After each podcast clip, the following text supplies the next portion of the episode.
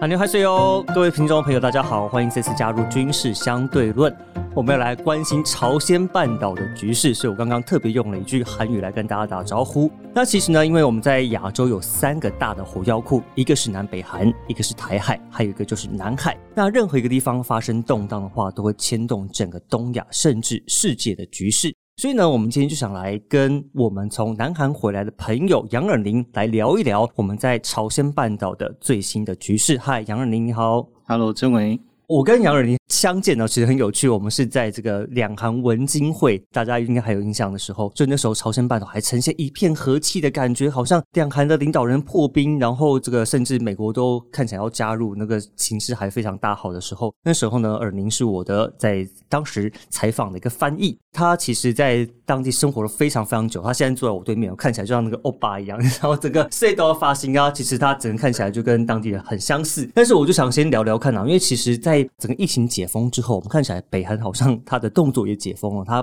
不断的试射飞弹，或者是有一些军事上的一些行动。所以你在南韩生活的时候，你会觉得呃，好像变得好紧张，或者感觉好像一触即发的感觉吗？嗯，其实我在韩国也十几年了。那我刚在韩国的时候，也遇到北韩跟南韩的天安舰的事件。哦，天安舰，那嗯那个时候学生们都很紧张，那我当时也是学生，那我们就说，哎、好紧张，怎么办？嗯，好像要打起来了，对，好像打起来，但是教授说，哎、你们台湾好像比较危险。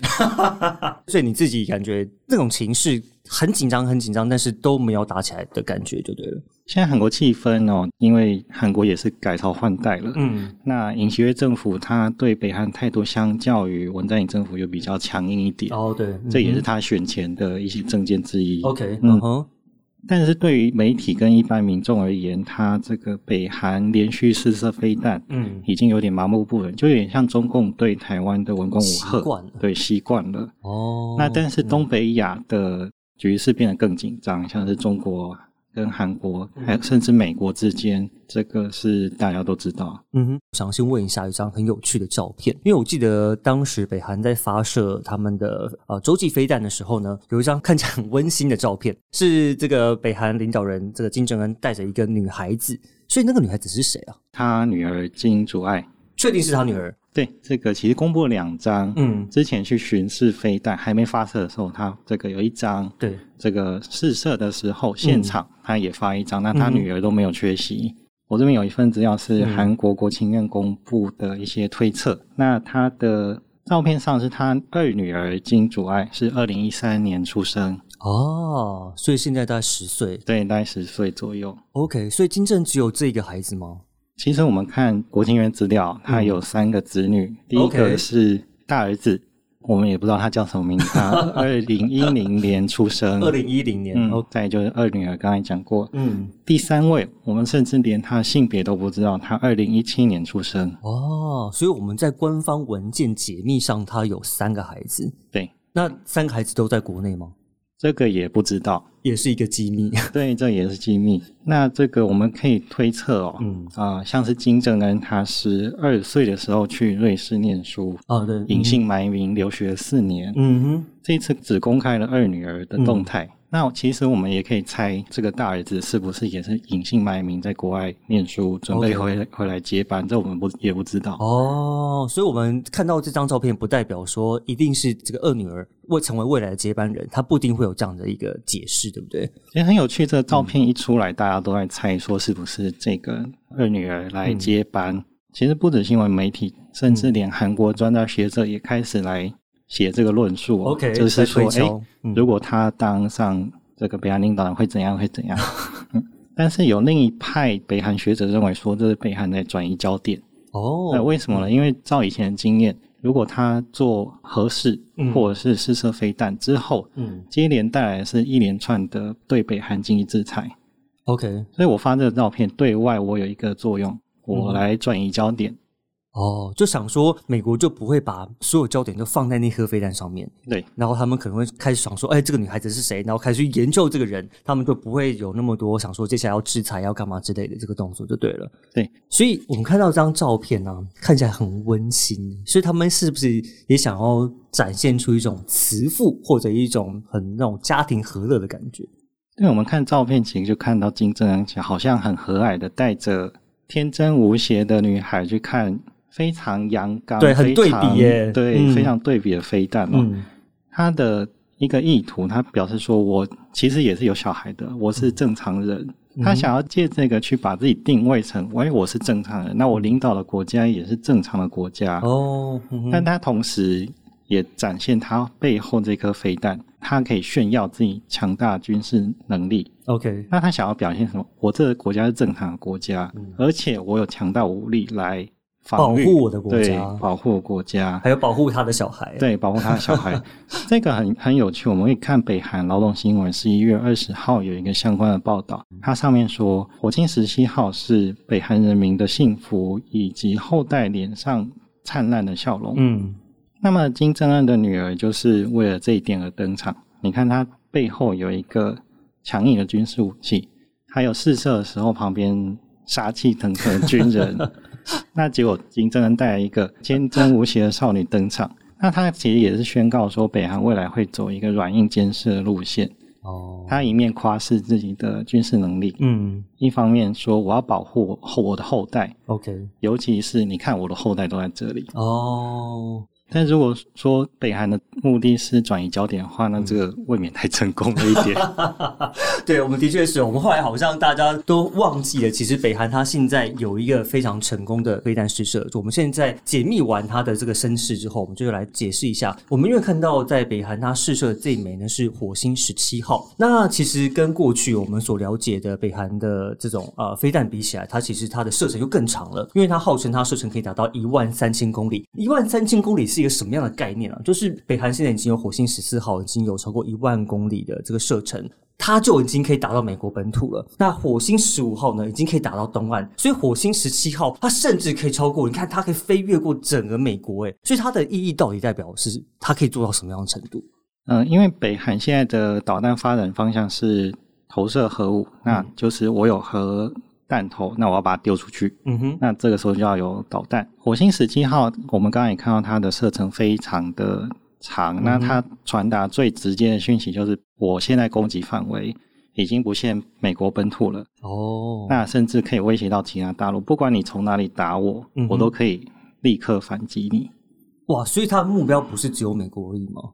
应该是说，它的主要目标是美国，但是美国它在世界各地都有驻军，嗯哼，你不管从哪里来，我都可以反击。哦，所以它的威吓能力比过去更强。对对，它从过去到现在都是传达出一个讯息，说我要发展核武，嗯哼但是它没有给你看到， ，OK，那它的呃威胁的程度就不一样了。嗯哼，那今天我丢一个火星十七号，它的射程有这么多，就表示某种程度上我真的有实力可以去打到你。哦，所以其实我们都知道，美国在很多地方都有驻军啊。其实所谓它的飞弹射程，洲际飞弹其实也不是只有说从美国本土发射，它甚至可以从太平洋或者是从其他地方，从潜舰上发射，也都可以打击到这个，甚至威胁到北韩。但是我们也觉得很好奇的是，你刚刚讲到说，这北韩还是继续在发展他们的核武啊，但是我们印象中，在川普执政的时候，把他们的这个核武的这个实验室还做了摧毁，还秀给媒体看，所以这都是假的喽。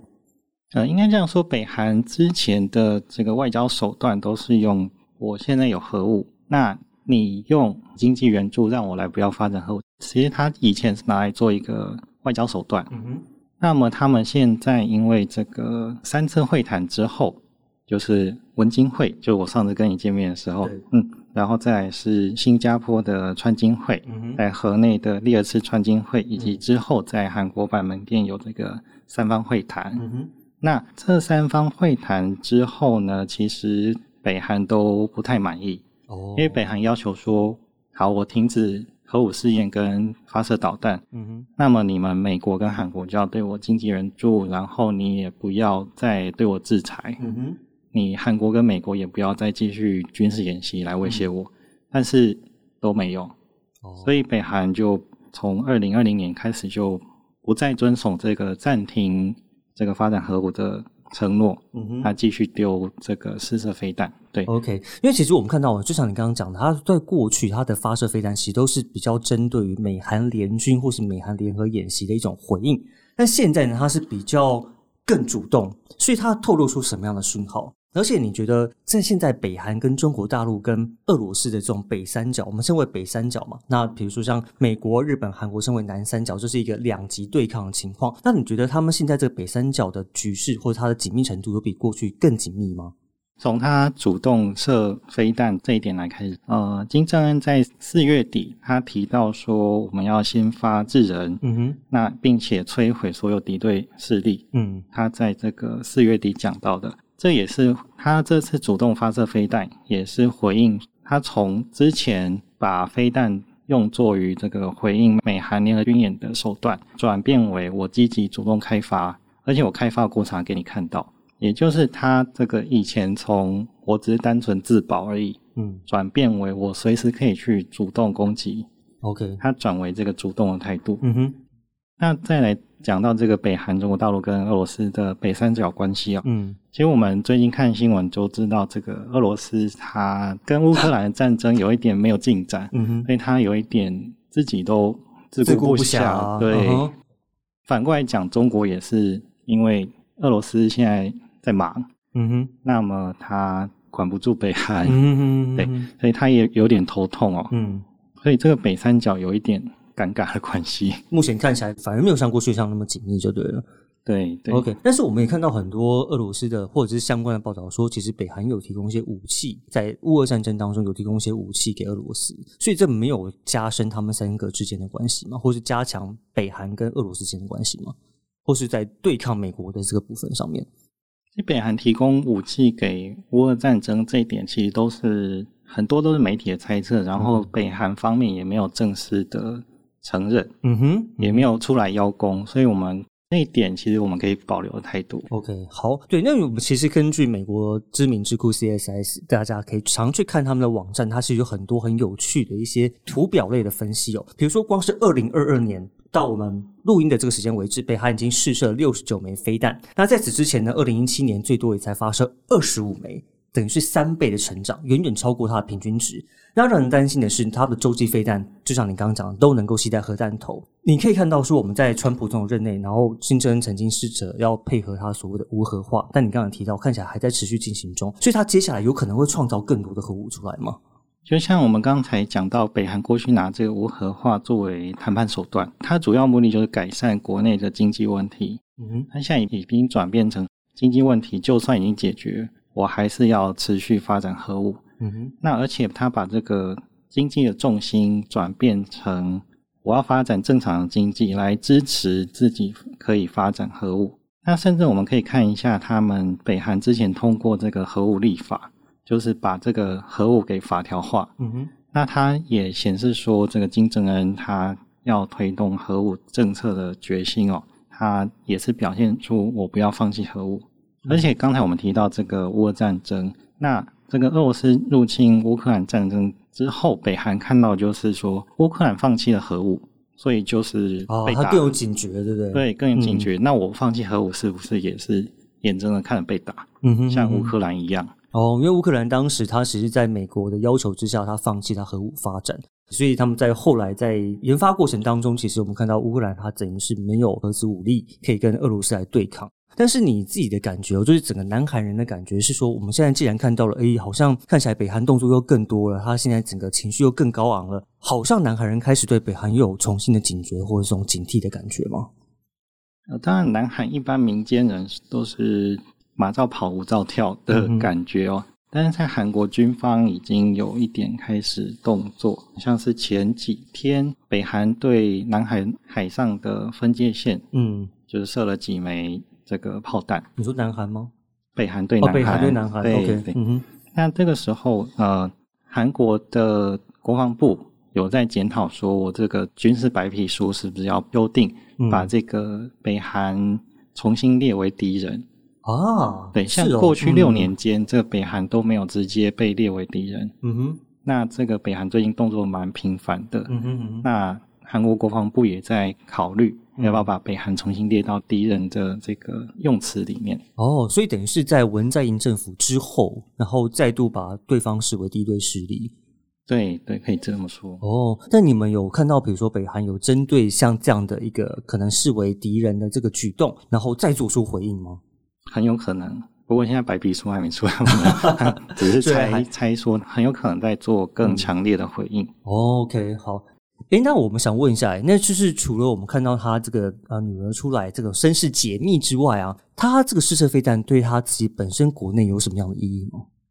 那试射飞弹对北韩国内，它其实对巩固金正恩的政权蛮有帮助的，因为这等于是他一大的政绩。嗯哼，嗯，像在之前文金会之后，就是有传出北韩内部的金正恩的政局有点不太稳定啊，，真的哦，对嗯哼，就是那么努力发展核武，结嗯果你现在突然跟文在寅开完会之后就说不要了，不要了哦。那当然，他国内的政治强度嗯或者是忠诚度就会受到影响。嗯哼，那么他这次用这个试射飞弹，还公布他跟他女儿的照片，嗯就对于说北韩内部其实对他可以去巩固民心，嗯或者是巩固他周围的这些官员对他忠诚度。就好像有巩固他所谓的金氏政权。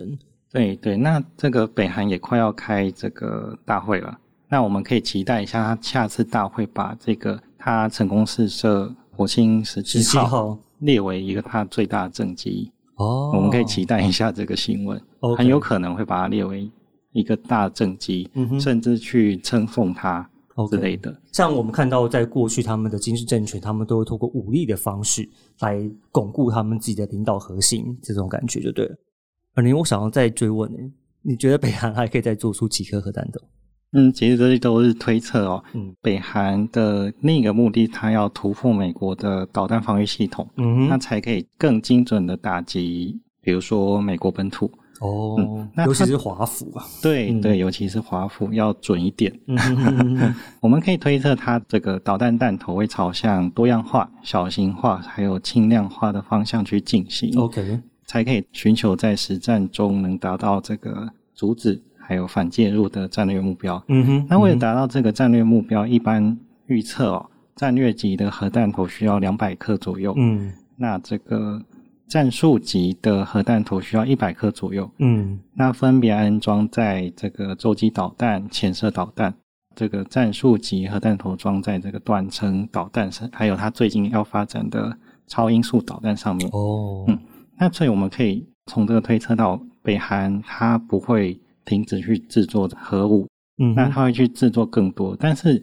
北韩的资源有限，嗯对，那资他源一有直被制裁啊，对，一直被制裁。那资源有限的情况下，推测说它会以这个核弹的数量为优先考量，嗯哼尽量制制造更多的那个轻型的核弹头。 OK，好，非常谢谢尔宁跟我们的分析跟分享。我们相信听众朋友对于这个朝鲜半岛态势有更清楚的了解，至少我们也知道金正恩原来有三个小孩。OK，这个金氏政权呢，我们就未来呢可以持续的关心跟关注。那以上就是这集的军事相对论，那也欢迎各位听众朋友加入我们的军事相对论脸书粉丝团，来这边留言分享你的心得。以上就是这集的最新节目，我们下次再见，拜拜。